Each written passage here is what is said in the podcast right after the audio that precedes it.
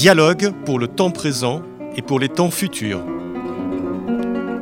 Une émission de Marc Wielinski tous les dimanches de 13h à 14h sur RCJ.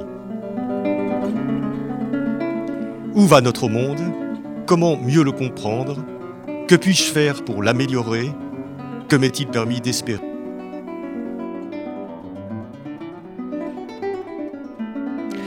Aujourd'hui, la physique du futur lumineux avec Philippe Guillemont.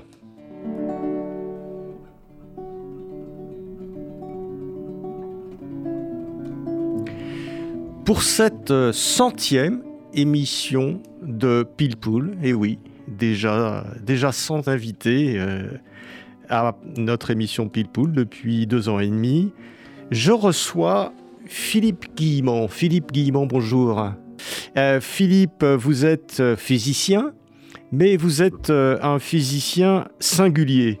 Euh, vous êtes chercheur au CNRS, diplômé de l'École centrale Paris, spécialiste du chaos et de l'intelligence artificielle. Vos travaux ont débouché sur de nombreuses innovations. Vous êtes par ailleurs l'auteur de best-sellers comme Le grand visage, le grand virage de l'humanité, euh, pour lequel vous étiez déjà venu à Pilpoul il y a deux ans. Hein, je renvoie les, auditeurs et les spectateurs à, ce très beau dialogue euh, qui est toujours disponible sur podcast, euh, sur les plateformes et sur YouTube. et vous revenez avec un nouveau livre écrit cette fois sous forme dialoguée très agréable à lire, mais aussi très riche, très dense, très profond. La physique du futur lumineux, dialogue entre un artisan, entre artisans d'une science plus humaine. Et c'est aux éditions Très Daniel. Alors, c'est un texte de, de philosophe ou de métaphysicien tout autant que de physicien, qui évoque irrésistiblement les, les dialogues du philosophe grec Platon, euh, ou plus, plus récemment peut-être ceux du philosophe anglais euh, George Berkeley, qui lui aussi, d'ailleurs, voyait comme vous dans le monde matériel une idéalité plutôt qu'une réalité. C'est un texte riche, foisonnant, qui remet en question toute notre vision du monde et de l'univers à la lumière, et, ça c'est vraiment passionnant, à la lumière des travaux les plus récents de la physique, évidemment que vous connaissez très bien. Alors, Philippe Guillemont, tout d'abord, euh, rentrons directement dans, dans le vif du sujet.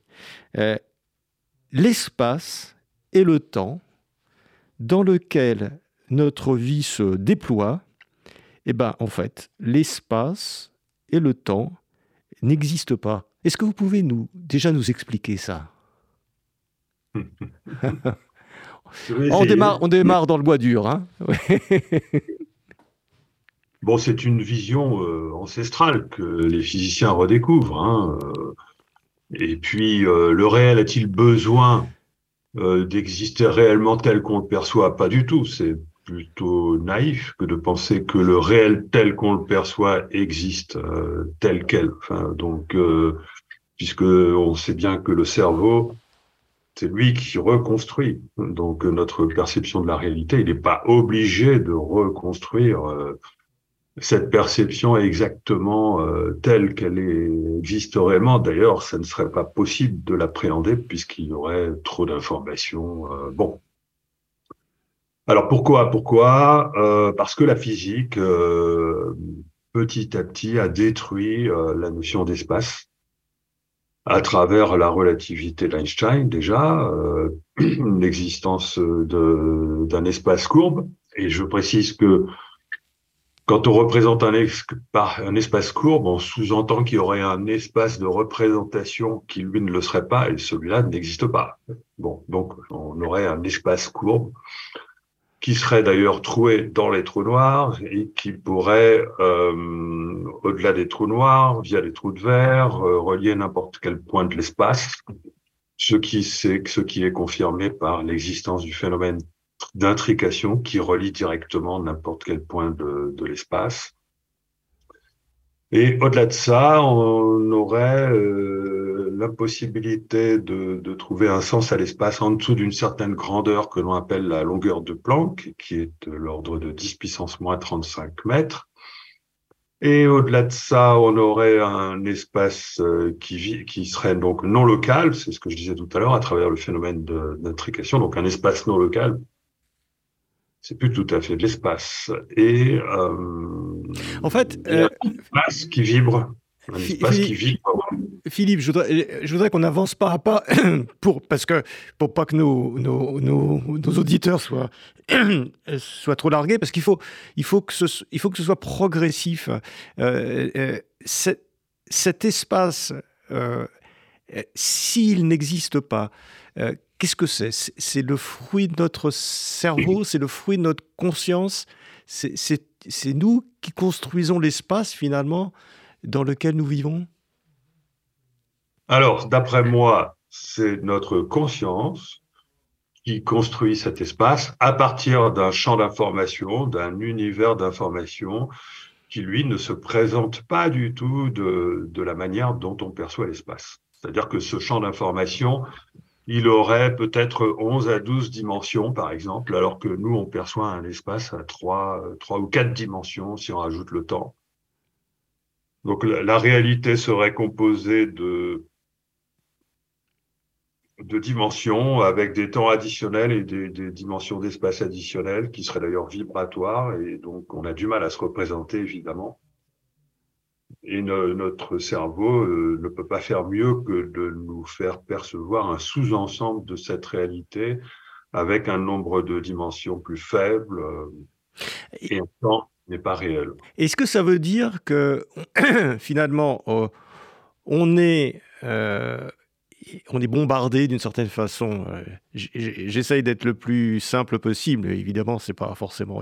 On est bombardé d'une espèce de, d'informations, de vibrations, et que le rôle de notre cerveau, finalement, c'est de, capter euh, tout ça sous une forme euh, que nous ne pouvons pas imaginer, et il le transforme en cet univers de l'espace et du temps dans lequel nous avons l'impression de vivre. Euh, il fabrique une sorte de bocal dans lequel nous sommes, nous évoluons ou nous croyons évoluer. Oui, le, cerveau fait une partie du travail. Attention, c'est pas que le cerveau. Hein. Le cerveau fait une partie du travail de filtrage, d'analyse, etc., pour effectivement limiter et trier l'information qui nous parvient.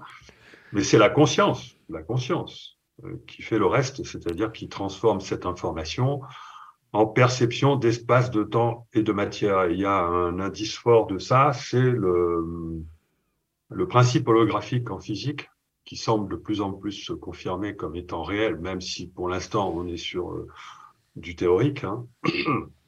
Principe holographique qui nous dit que un modèle qui décrit la réalité sur une surface horizon de l'univers peut être euh, à un, à un, modèle qui décrit cette réalité euh, dans un volume avec en prime euh, la gravité. donc ça, c'est extrêmement puissant.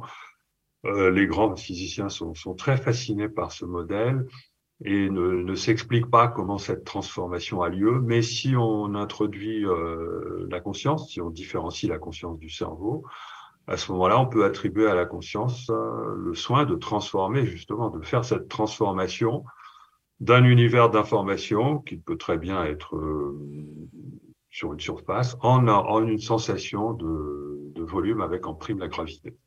Alors, ce qui, est vraiment fascinant, Philippe Guillemont, euh, c'est qu'on a l'impression que actuellement, les, travaux de la physique contemporaine euh, rejoignent aussi les, tous les travaux de la, des neurosciences. On recevait ici à Pilpoul il y a quelques semaines euh, Lionel Nakache, euh, mhm. qui a écrit un livre euh, qui s'appelle Le cinéma intérieur, il en a écrit d'autres aussi, La discrétion, etc., et, et qui explique comment le, le cerveau agit un peu comme un réalisateur de cinéma, c'est-à-dire que il nous projette un film euh, qu'il invente d'une certaine façon, que nous nous projetons à nous-mêmes un film en permanence.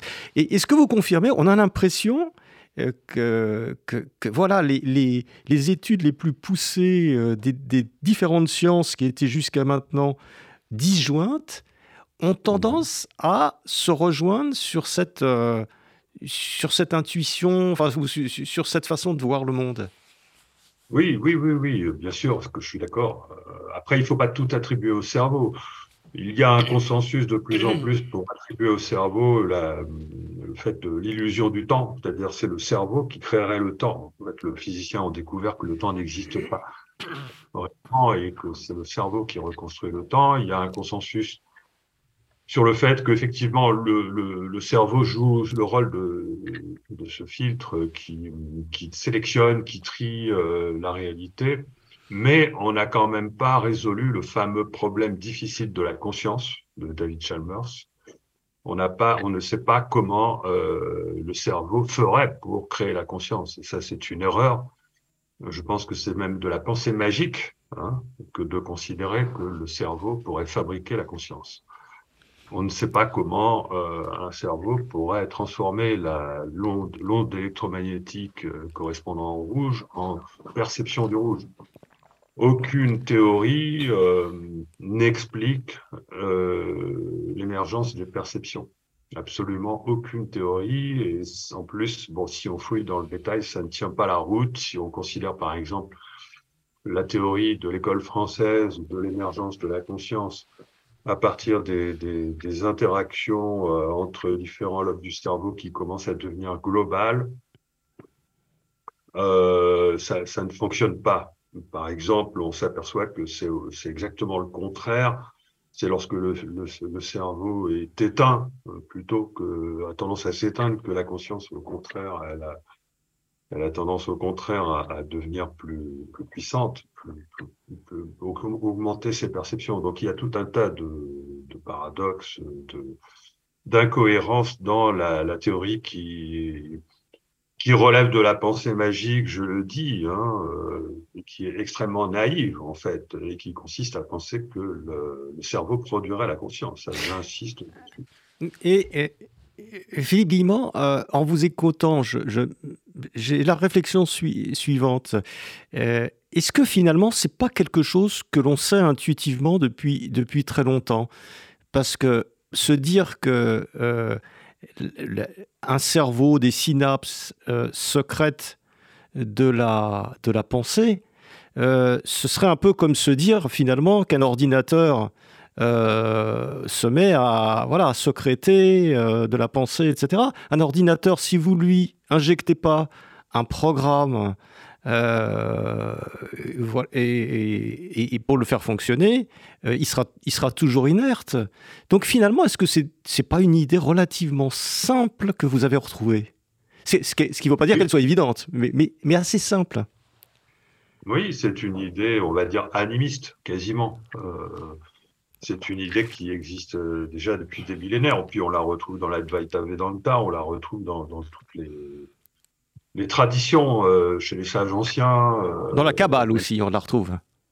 Kabbale, même chez Platon, hein, avec l'allégorie de la caverne.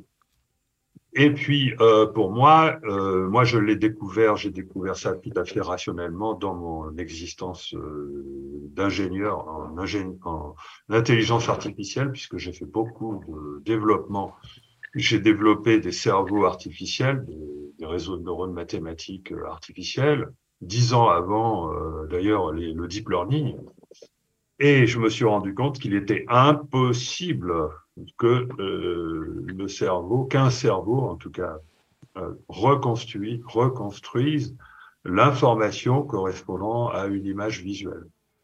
Voilà, je ne vais pas rentrer dans le détail, mais globalement, euh, un cerveau ne peut pas produire la conscience tout simplement à cause de, quelque chose d'imparable, c'est que l'information, à partir du moment où elle est triturée par le cerveau, elle perd, elle est, perdue. C'est-à-dire, on ne peut pas reconstruire l'information d'origine. Donc, si la conscience émerge à partir des, interactions entre les différents euh, lobes cérébraux, elle perd l'information et elle ne peut pas reconstruire euh, la vision. Elle peut procéder à tout un tas d'opérations fondamentales, analyse, compréhension, etc. Euh, savoir comment se comporter face à la réalité, c'est-à-dire que nous sommes embarqués dans une réalité devant laquelle il faut pouvoir se comporter euh, intelligemment pour manière s'adapter à la société, comprendre ce qui se passe. Ça, le cerveau, il fait tout ça, il n'y a pas de doute là-dessus. Par contre, la vision n'est pas, euh, ne peut pas être construite par le cerveau. Cela nous est confirmé par les expériences de mort imminente, toutes les sorties de corps, etc., mais aussi par euh, toutes les capacités de la conscience relative aux perceptions extrasensorielles. Donc euh, voilà, donc il ne faut pas se tromper. le cerveau, il fait des choses absolument magnifiques, fondamentales, considérables. Le travail des neuroscientifiques est absolument merveilleux mais euh, le neuroscientifique ne devrait pas aller au-delà d'une certaine limite euh, de compréhension euh, et qui concerne euh, les CALIA, c'est-à-dire euh, l'émergence des perceptions. Voilà. Et il n'y a pas d'émergence des perceptions, en fait, c'est tout simplement le fait que le vide lui-même et, et, correspond à la conscience. C'est-à-dire que la conscience, ça n'est rien d'autre que l'espace, c'est-à-dire ce fameux espace qui n'existe pas en réalité, il existe parce que c'est tout simplement la conscience de l'espace. Et lorsqu'on dit que l'espace vibre, c'est la conscience euh, de l'espace qui, qui, vibre. Et les perceptions sont relatives aux, aux vibrations du vide. Voilà. Si vous, si vous, si vous réécriviez la Bible, ou si vous écriviez euh, la, la, Bible de Guillemot, euh, hmm. j'ai l'impression que euh, votre, la première phrase, ce serait Au commencement était la conscience. Ou plus exactement, comme le temps n'existe pas, au commencement est la conscience. Est-ce que ce serait, oui, c'est à peu près ça? Oui, mais je c'est pas la Bible de Guillemot, c'est la Bible de Descartes. Hein. C'est Descartes qui a été déformé par les anglo-saxons au point qu'on a fini par adopter euh, l'interprétation anglo-saxonne de Descartes. Descartes disait je pense donc je suis. Qu'est-ce que ça veut dire Je pense donc je suis, ça veut dire je pense donc je suis conscient. C'est Descartes qui avait mis euh, la conscience au premier plan. Mais ça n'a pas été interprété comme ça par la suite, parce qu'on s'est servi d'un autre aspect de ces travaux, qui était très mécaniste pour tout réduire, pour rentrer dans un réductionnisme tout à fait anglo-saxon d'ailleurs par nature, et qui a euh, supprimé tout ce qui chez Descartes était finalement euh, le plus intéressant, c'est-à-dire le fait qu'il mettait la conscience au premier plan d'une part, et ça va très loin puisque Descartes a, émis, même une théorie de l'espace euh, euh, pour expliquer la gravité, qui était la fameuse théorie des tourbillons de Descartes, qu'on est en train de redécouvrir petit à petit, parce qu'on s'aperçoit que la gravité n'est pas euh, quelque chose, n'est pas une force, hein, et que c'est quelque chose qui n'est pas euh, qui n'est pas ésotérique, c'est pas quelque chose. Il n'y a pas d'action à distance, il n'y a pas il n'y a pas d'attraction gravitationnelle, il y a simplement euh, le fait que le vide est une sorte de, de, de substance euh, qui est probablement en rotation et c'est l'effet de, de, tout ça, alors qu'on l'appelle le vide, l'éther, euh, tout ce qu'on veut. Et c'est probablement ça qui créerait la, la gravité. On s'en rend compte parce que la, la, théorie de le principe holographique euh, nous permet d'envisager la possibilité que la gravité soit justement produite par la reconstruction de, de, de l'espace qui est fait par la conscience. Et donc, il y aurait un lien entre la conscience, le vide, l'éther. Et ce, sont les, et ce seraient les tourbillons au sein de, de, cette, de cette substance qui engendrerait la gravité. Et vous dites, euh, enfin, vous écrivez, euh, Philippe euh, Guillemont, dans ce livre, hein, le futur, euh, La physique du futur lumineux, on, expliquera après ce que ce que c'est que ce futur lumineux. On parlera de l'avenir, mais pour l'instant, on est un peu dans le dans la racine, je dirais. Euh, vous écrivez. Et ça pourrait être la deuxième phrase de votre, bi de votre Bible. Hein. La première, c'est au, au, commencement et la conscience. Et vous écrivez La conscience engendre le temps, l'espace et la matière à partir des vibrations, d'informations et d'énergie. Ça, oui. ça, pourrait être, voilà, la création du monde, selon vous, ça pourrait être ça. Je, je oui, vais peut-être un peu loin, hein, pas... vous me dites, parce que c'est des interprétations un peu personnelles, peut-être. C'est pas du guillemot, c'est de la physique fondamentale. N'importe quel physicien vous le dira. on ne sait pas objectiver l'espace, le temps et la matière. On s'est rendu compte que le, la matière se réduit à des vibrations. On modélise très bien la matière à partir de, de vibrations. Le modèle de l'atome de Bohr n'existe pas. C'est pas, c'est pas réel. C'est pas comme ça que ça fonctionne. Euh, voilà, l'espace n'est pas de l'espace, le temps n'est pas du temps. Euh, et par contre, ce qu'on ce qu'on ce qu'on objective en, physique, c'est toutes les mesures euh, sont faites par euh, ce qu'on on mesure bel et bien des vibrations, on mesure bel et bien des fréquences, des spectres, euh, etc. Et on, on, acquiert bel et bien de l'information. D'accord? Et l'énergie, c'est quelque chose de tout à fait euh, mesurable. Donc, énergie, information, vibration, ça, c'est objectif, c'est réel, ça correspond à la mesure. D'accord? Et c'est ce qui se conserve en plus. Enfin, l'information, pas trop, mais l'énergie, oui. Donc, si on veut, euh, on peut se contenter de faire de la physique à partir d'énergie, d'information et de vibration. Et l'espace, le temps et la matière, c'est quelque chose qui devient subjectif. Ça renverse complètement la statue de la connaissance. Hein. Hum. Est-ce que Ça renverse même la notion de subjectivité et d'objectivité.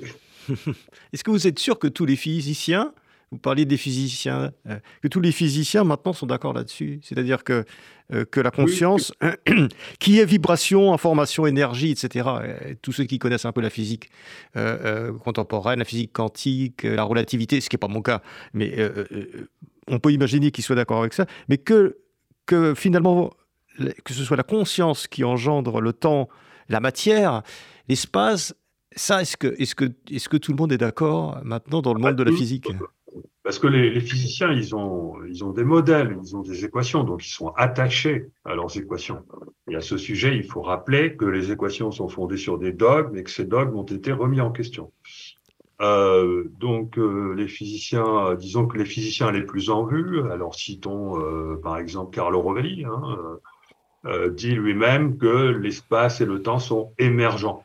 Ce ne sont pas des choses qui existent réellement, ce sont des, des, choses qui émergent, ce ne sont pas des réalités fondamentales. Au niveau des vibrations, information et énergie sont plus fondamentales que euh, l'espace et la matière qui émergent. Et je rappelle que le modèle holographique euh, nous permet de mieux appréhender cette notion d'émergence. Il y a quelque chose qui émerge et qui est de l'ordre de la conscience du temps, de l'espace et de la matière à partir de choses objectives qui, elles, sont fondamentales et qui sont de l'ordre de la vibration, de l'information et de l'énergie. Ouais. Si on conserve la notion d'espace, c'est parce qu'on a un modèle qui nous empêche de, euh, de nous en passer. Mm. Euh, c'est uniquement pour ça. Mais bon, moi aussi, je reste attaché à l'espace. On peut, les, les, toute la physique est fondée sur des équations qui ont, besoin de l'espace. Le problème, c'est que ce sont des équations du temps et on sait que le temps n'existe pas. Quand je dis le temps n'existe pas, ça veut dire que le temps n'est pas le créateur du futur qui vient. Le futur qui vient est déjà réalisé. Et du coup, la causalité n'est pas dépendante du temps. La causalité est indépendante du temps. Voilà, tout ça, ce sont des choses qu'il faut remettre en question.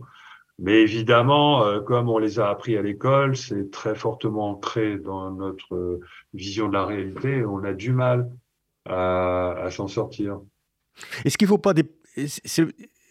pas dépasser une espèce de vision euh, naturelle qu'on a? Parce qu'on l'a appris à l'école, mais aussi c'est notre façon de percevoir le monde pour, agir sur le monde. Donc, d'une certaine façon, on est quand même un peu prisonnier de ça. On ne peut pas se dire du jour au lendemain, bon, bah, Guillemot a dit que le temps n'existait plus, que l'espace n'existait plus. Moi, je vais, je, vais, je vais, vivre en dehors du temps et de l'espace. C'est a dit, moi, je ne fais que reprendre des choses qui ont été trouvées par d'autres. Hein. Je ne fais que les clarifier. Hein. Euh... Justement, c'est ça qui est important. Vous les clarifiez ah. et vous les rendiez perceptibles, accessifs, intuitifs. Ben, de toute façon, on va y aller parce que la, les instruments de réalité augmentée vont nous permettre de comprendre que le réel n'a pas besoin d'être réel pour nous paraître réel. D'accord? Un instrument, vous prenez un instrument de réalité augmentée qui vous donne une vision parfaite, une audition parfaite et bientôt euh, euh, une gestuelle, euh, de l'odorat, etc. On sait reconstruire hein, tout ça. On va savoir le faire. Pour l'instant, on le sait, on sait le faire plus ou moins approximativement, mais ça va aller très vite Pensez aux films comme Matrix ou, euh, etc., eh bien, on va s'apercevoir que le réel n'a pas besoin d'être réel pour être perçu comme réel, et ça va nous permettre d'intégrer le fait qu'il n'y a pas de différence entre le rêve et la réalité. Il n'y a pas de différence ontologique entre le rêve et la réalité, autre que le fait que la réalité est une construction collective. Et on est capable d'appréhender cette construction collective à travers les jeux vidéo. Hein. Euh, on pourra même envisager une réalité augmentée collective plus tard. Pour l'instant, elle est individuelle. Mais les jeux vidéo nous permettent d'anticiper cette idée d'une réalité augmentée collective, puisque euh, quand on fait un jeu vidéo, on est embarqué dans une réalité qui est construite par tous les, tous les joueurs hein, et qui est cohérente. Donc, euh, c'est la technologie qui va nous permettre, c'est pas du guillemot, c'est la technologie elle-même, les progrès de la technologie qui vont nous permettre naturellement d'appréhender cela. Parce que quand on va commencer à vivre dans des réalités qui vont nous paraître plus, plus intéressantes, plus réelles que cette pauvre réalité triste dans laquelle on vit, parce qu'en ce moment, elle est considérée comme triste par beaucoup, euh, ben là, euh, il y aura une remise en question. Hein. Alors, ça ne veut pas dire que nous vivons dans une simulation comme de grands scientifiques euh, le, le, proposent, parce que la, théorie de la simulation ne tient pas la route puisqu'elle pose le problème de où se trouve le simulateur le simulateur se trouve dans une autre réalité. Alors pourquoi ne serait-elle pas elle-même simulée? Et donc la question de savoir où se, euh, qu'est-ce que c'est que le simulateur du simulateur du simulateur du simulateur, on n'en finit pas. Donc la théorie de la simulation ne résout pas le problème. La seule façon de résoudre le problème, c'est de faire appel à la conscience. Et là, il n'y a plus de problème. C'est-à-dire que c'est la conscience qui fait le travail euh, de reconstruction du réel à partir d'un réel objectif qui peut aussi bien être le nôtre notre réalité que une réalité euh, numérique, euh, une personne qui on greffe sur laquelle on, greffe un monde numérique sur son cerveau, enfin, des choses comme ça. On va y avoir. Justement, alors ma prochaine question, c'est, elle, est assez simple, c'est et moi dans tout ça. ça veut dire que en vous lisant on, est fasciné par cette, euh, cette espèce d'aventure de la, de la conscience euh, qui, euh, et, du cerveau qui, qui, interprète d'une certaine façon les vibrations, les informations, l'énergie dans lequel il, il baigne, qui en fait quelque chose. Mais, mais moi, je, je suis où? Est-ce que je suis ce cerveau ou est-ce que je suis cette conscience euh, qui, qui englobe l'espace et qui est de, nature vibratoire? Je, Voilà, je suis où dans tout ça? Vous, aussi d'ailleurs, pas, que moi.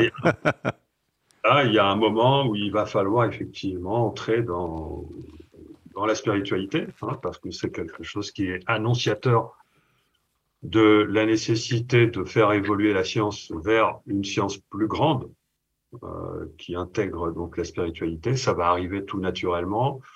Aujourd'hui, euh, la science résiste à ça parce qu'elle maintient un modèle à quatre dimensions de l'espace-temps dont on sait qu'il est faux. Euh, les, occasions de d'élargir ce champ en intégrant des temps supplémentaires, des vibrations supplémentaires, des dimensions supplémentaires, elles existent depuis très longtemps, depuis la théorie des cordes, il y a plein d'autres théories. Euh, et ça, ça c'est absolument inévitable. Hein. Moi, j'essaye de montrer à travers mes écrits qu'un modèle global de l'espace-temps à 11 ou 12 dimensions est beaucoup plus cohérent, rationnel et même cartésien que le, le modèle standard actuel à 4 dimensions. D'accord? Donc, on va y avoir droit. Il y a une résistance parce que euh, qui est tout à fait normale, qui vient du fait que les, les, les physiciens ont besoin d'outils et pour l'instant, euh, leurs outils dépendent trop du facteur temps et dépendent trop de la notion d'espace. Mais ça, ça c'est devenu extrêmement étriqué et ça va, ça, ça, ça s'effrite, hein. ça, ça, ne marche plus. Ça fait des décennies que euh, on n'arrive pas à interpréter correctement la physique parce qu'on veut rester dans un modèle matérialiste. Mais c'est le fait de renverser la statue de la connaissance et de partir de la conscience qui va nous permettre d'interpréter correctement la physique. Et à ce sujet-là, si moi, personnellement, j'ai une vision euh, qui est beaucoup plus large, beaucoup plus cohérente du réel que la vision qui est proposée par les, les autres physiciens, c'est pas parce que je suis plus intelligent que les autres. Hein. C'est juste parce que je pars du bon principe, c'est-à-dire je pars de la conscience, c'est-à-dire je pars de l'information, de la vibration, de l'énergie pour arriver à comprendre le réel. Et du coup, j'ai une vision intuitive de la physique. Je n'ai plus de, je n'ai pas le problème, par exemple, je n'ai pas de problème pour concilier la relativité générale et, la mécanique quantique. Je n'ai pas de problème pour interpréter la mécanique quantique. C'est-à-dire qu'il y a des mystères en physique qu'on peut résoudre très simplement, simplement en renversant notre perception du réel en partant de la conscience. Mais, mais euh, euh, Philippe, vous, n'avez pas vraiment répondu à ma question, moi dans tout ça. est-ce que je suis, voilà, est-ce que je suis un cerveau ou est-ce que je suis la conscience? Vous parlez du moi et du ça d'ailleurs, et du moi et, du soi dans cette, euh, dans, votre, dans, votre, euh, dans votre très beau livre. Qu'est-ce que je suis? Moi, je suis. Est-ce que je suis ce cerveau? Euh, matériel, mais le matériel n'existe pas, ou est-ce que je suis cette conscience, mais cette conscience, elle est partout Donc, je suis un peu, je suis un peu paumé, quoi, pour tout les dire.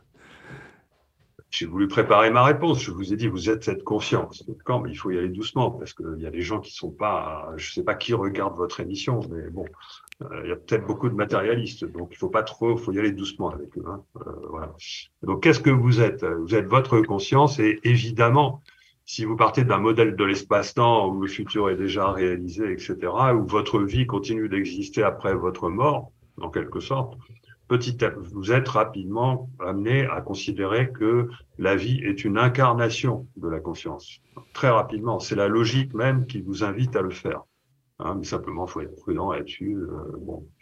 Et, euh, et donc, euh, nous sommes plus grands que notre conscience, c'est-à-dire que nous n'avons pas une seule vie, mais nous avons de multiples vies.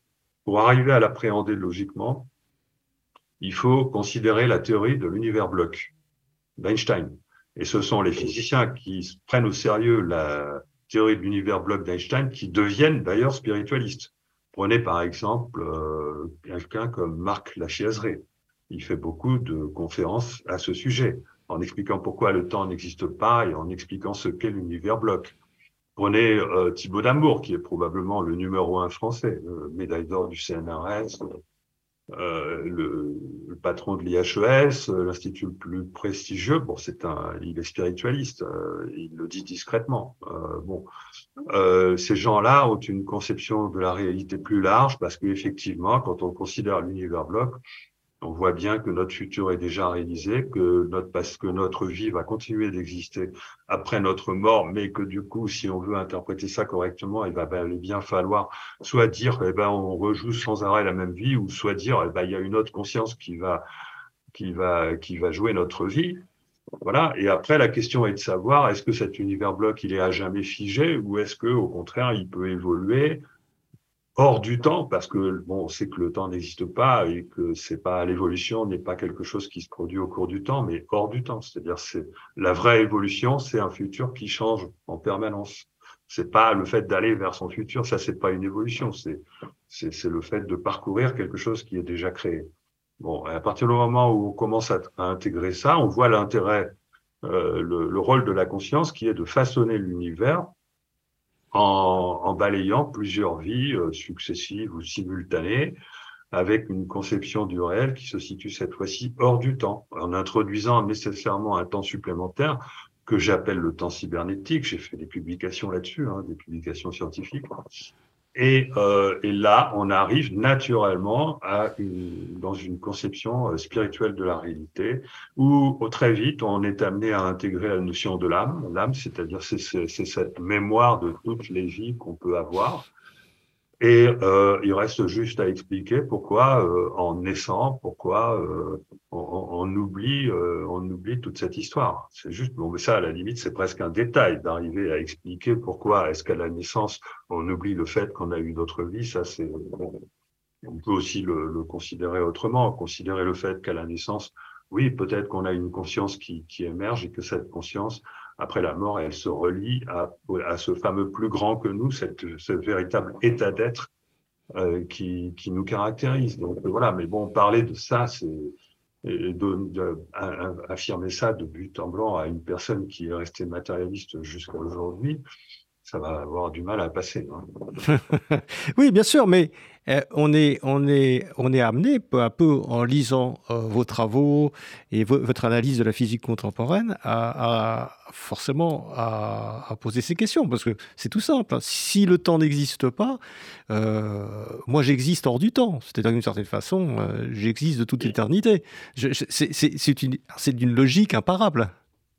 Exactement, c'est parfaitement bien dit. Hein. Je n'aurais pas fait mieux. Si le temps n'existe pas, c'est que nous avons une existence hors du temps. Parfait. Félicitations. Alors, vous dites aussi. Euh, non, mais j'ai bien lu votre livre. Je, je vous dites ce, qui va ce qui détermine ce qui va nous arriver à long terme, et ce sont les vibrations de notre conscience. Ça c'est vraiment intéressant parce que ça veut dire que finalement, le futur n'est pas écrit. Enfin, il est écrit en même temps, il peut bouger, si je vous ai bien compris. Et on peut agir. Et la façon euh, dont on peut agir sur le monde et sur nous-mêmes, euh, c'est la façon dont on agit sur notre conscience, sur les vibrations de notre conscience.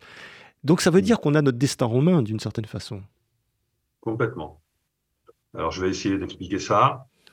Je ne remets pas en question évidemment la causalité, euh, le déterminisme, euh, mais bon, la causalité et le déterminisme, qui sont les dogmes de la science, sont, euh, sont vrais, mais partiellement, c'est-à-dire pendant un certain temps. Hein. en réalité, bon, la mécanique quantique, tout d'abord, et la théorie du chaos ont, ont, mis tout ça par terre. Hein. C'est-à-dire qu'on s'aperçoit que finalement, il n'y a pas de déterminisme qu'il y a un indéterminisme à l'échelle quantique qui apparaît tout de suite, immédiatement, et qui crée un multivers, et qu'il y a aussi un indéterminisme à l'échelle macroscopique, et qui crée là aussi un multivers, pour la simple raison que l'univers ne peut pas avoir une quantité d'informations infinie. Pour la simple raison que les nombres réels, euh, avec une infinité de chiffres après la virgule, n'existent pas dans la réalité. Le, le principe holographique, le principe euh, d'indétermination euh, d'Eisenberg en physique et même le principe de Landor, d'autres, toute la physique crie à toutes les échelles, infiniment petit, infiniment grand, etc., que nous vivons dans un, dans un univers dont la quantité d'informations physiques, je précise bien information physique, est limitée. Et à partir de là, il apparaît, et ça je l'ai démontré, j'ai fait des publications dans des revues au top sommet, hein, dans Annals of Physics notamment, pour montrer ça. Il apparaît à notre échelle macroscopique très rapidement un multivers euh, de possibilités. Et donc, euh, notre avenir est décrit par la causalité seulement pendant un certain temps. Et au bout d'un certain temps, qui est très variable, hein, c'est pour ça que ça va être euh, suivant l'échelle, suivant tout un tas de suivant la complexité. Au bout d'un certain temps, il apparaît très rapidement un multivers. Et ce multivers, il se déploie extrêmement rapidement. Et à ce moment-là, puisque le futur continue normalement d'exister déjà, se pose la question de savoir mais comment est construit ce, futur un peu plus lointain, euh, puisqu'il existe déjà, d'où il vient, comment est-il euh, créé, comment est-il sélectionné, puisque alors il y a deux façons de répondre à cette question. Soit on rentre dans, dans les théories complètement délirantes, à mon sens, euh, du multivers physique, qui, qui consiste à dire qu'il existerait euh, des myriades de doubles conscients de nous-mêmes qui évolueraient dans des univers physiques situés au-delà euh, de l'horizon cosmologique, c'est-à-dire à plus de dizaines de milliards d'années d'ici. Vous avez des gens comme Max Dagmar qui sont rentrés là-dedans. Mais ça, c'est franchement complètement indigeste et complètement ésotérique. Soit vous considérez, vous, puisque de toute façon, c'est cette réalité matérielle n'existe pas et que tout part de la conscience, il n'y a aucun problème à superposer tous les univers possibles. Et à partir du moment où c'est la, où l'espace n'est rien d'autre que la conscience, les vibrations de l'espace, alors je ne parle pas des vibrations matérielles de l'espace qui correspondent euh, aux ondes gravitationnelles, hein. ça ce sont des ondes de matière, ce sont pas des, ce sont des ondes d'espace, mais qui sont à une échelle où le temps existe déjà, le temps est construit, ce sont des vibrations dans le temps. Moi, je vous parle de, de vibrations hors du temps, hein, à une échelle euh, 20 ordres de grandeur en dessous, à l'échelle quantique. On appelle ça la gravité quantique. La gravité quantique, l'information correspondant à la gravité quantique, ce sont des, des vibrations d'un espace qui n'existe pas parce que c'est l'espace de la conscience, c'est la conscience elle-même et ces vibrations de la conscience. On peut montrer puisque là, on n'est plus dans l'information physique, on peut montrer que ce sont ces vibrations de la conscience qui déterminent le futur lointain.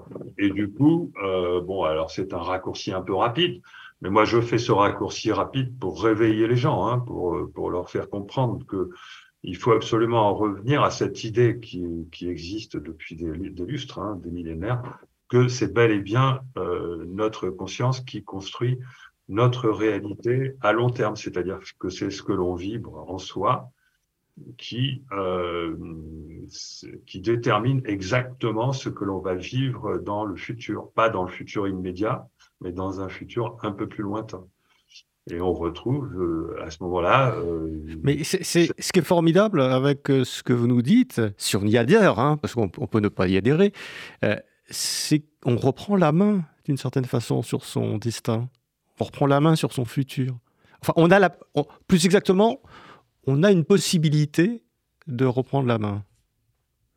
Disons que moi, je choisis la voie rationnelle, cartésienne, euh, voilà, hein, d'accord? La voie rationnelle, cartésienne, c'est de d'aller jusqu'au bout de l'interprétation des résultats de la physique, mmh. d'accord? Donc, il faut tenir compte de ce que la physique a trouvé. La physique, elle a trouvé que le temps n'existait pas, que le futur est déjà réalisé. Elle a trouvé que euh, à partir d'un certain, dans, dans l'infiniment petit, le temps, l'espace-temps n'est pas encore formé. Et là, on est sur une information vibratoire qui fait partie du vide et que c'est cette information-là qui finalement va déterminer le cours des événements, puisque à partir d'un certain temps, il apparaît un indéterminisme et que si on veut là justement continuer d'être rationnel et cartésien et qu'on fait confiance aux, aux équations jusqu'au bout, on fait confiance, hein, on fait confiance aux équations. Moi, je, je, dans mes calculs de billard, puisque j'utilise le calcul de billard pour arriver à montrer ça, je sais que ce qui va déterminer les choix ou bifurcations, euh, lorsqu'on ne peut plus augmenter la précision sur la condition initiale au-delà d'une certaine limite, je sais que ce qui va déterminer les choix à bifurcation, c'est quelque chose qui est de l'ordre de, des vibrations de, de, de l'espace. Donc c'est ça que j'appelle aller jusqu'au bout de la rationalité. Mmh. D'accord?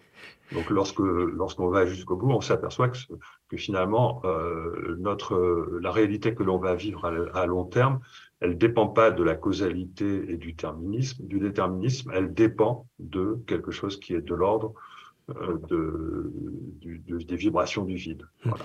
Pourquoi le vide serait-il constitué de vibrations? Ça, c'est une autre question. Tout simplement parce que euh, l'infini n'existe pas dans la réalité. Et si vous remplacez, par exemple, comme le fait euh, la gravité quantique, euh, si vous parlez, au lieu de parler de vibration, vous parlez de, hasard, de, de fluctuation, de mousse quantique, etc. Ça veut dire que c'est le hasard qui détermine tout. Et là, vous avez une quantité d'informations infinie pour décrire ce hasard. Et ça, ça n'est pas tolérable, ça n'est pas rationnel.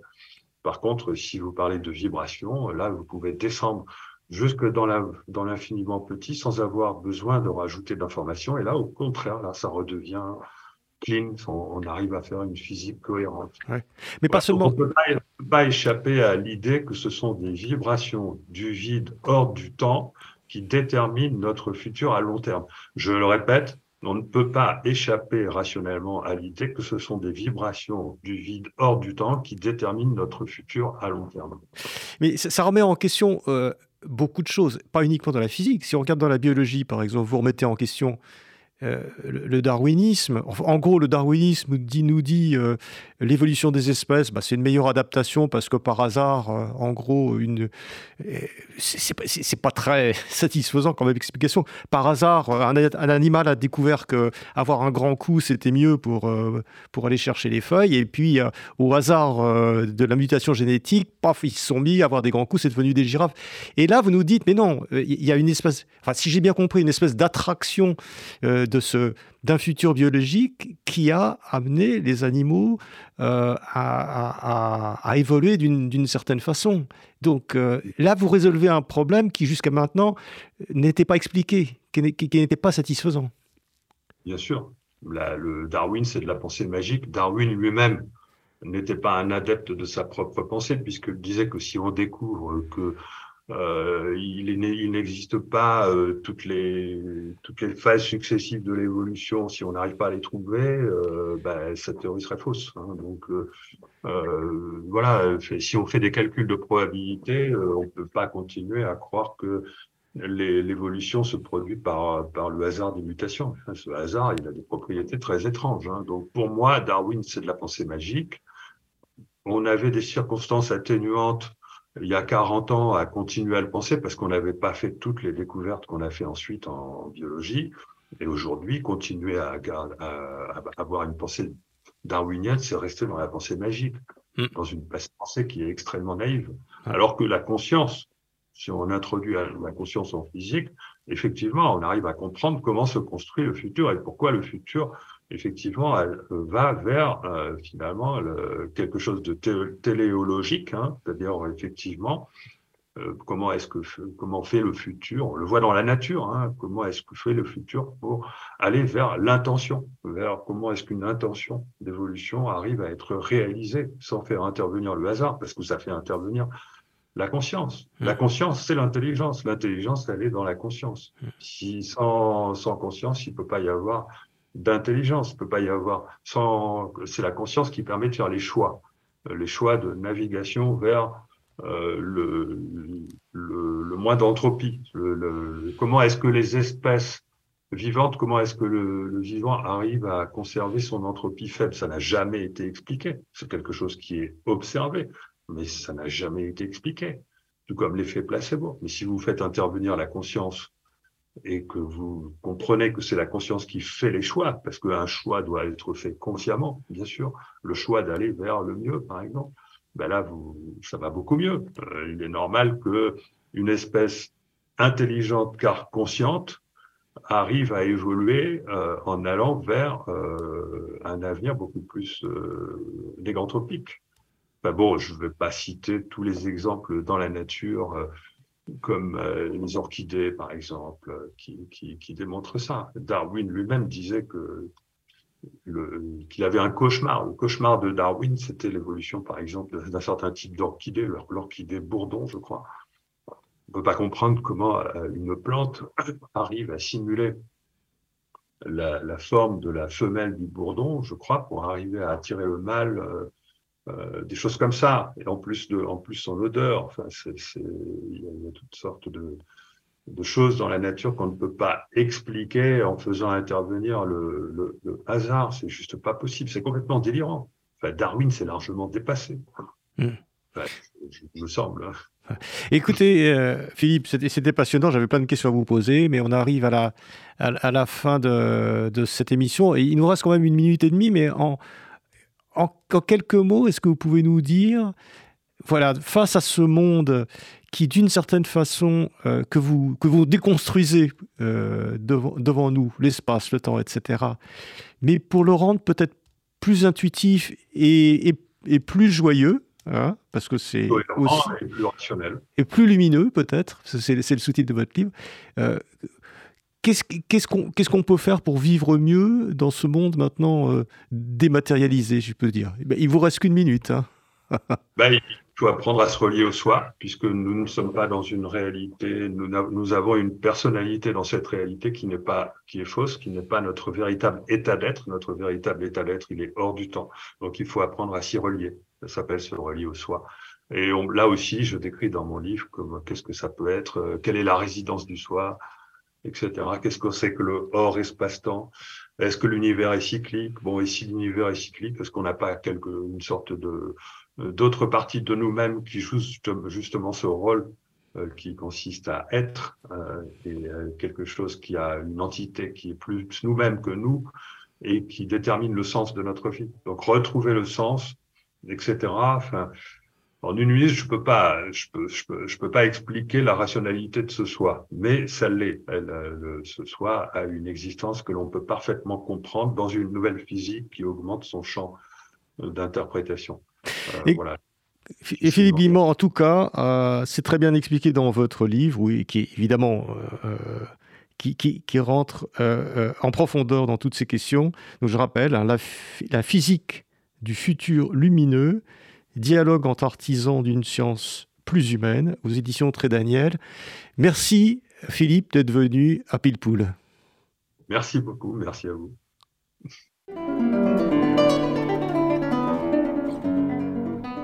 C'était Pile Poule, une émission de Marc Wielinski que vous pouvez retrouver en podcast sur le site de Radio RCJ et sur les différentes plateformes, ainsi que sur YouTube. À dimanche prochain, 13h.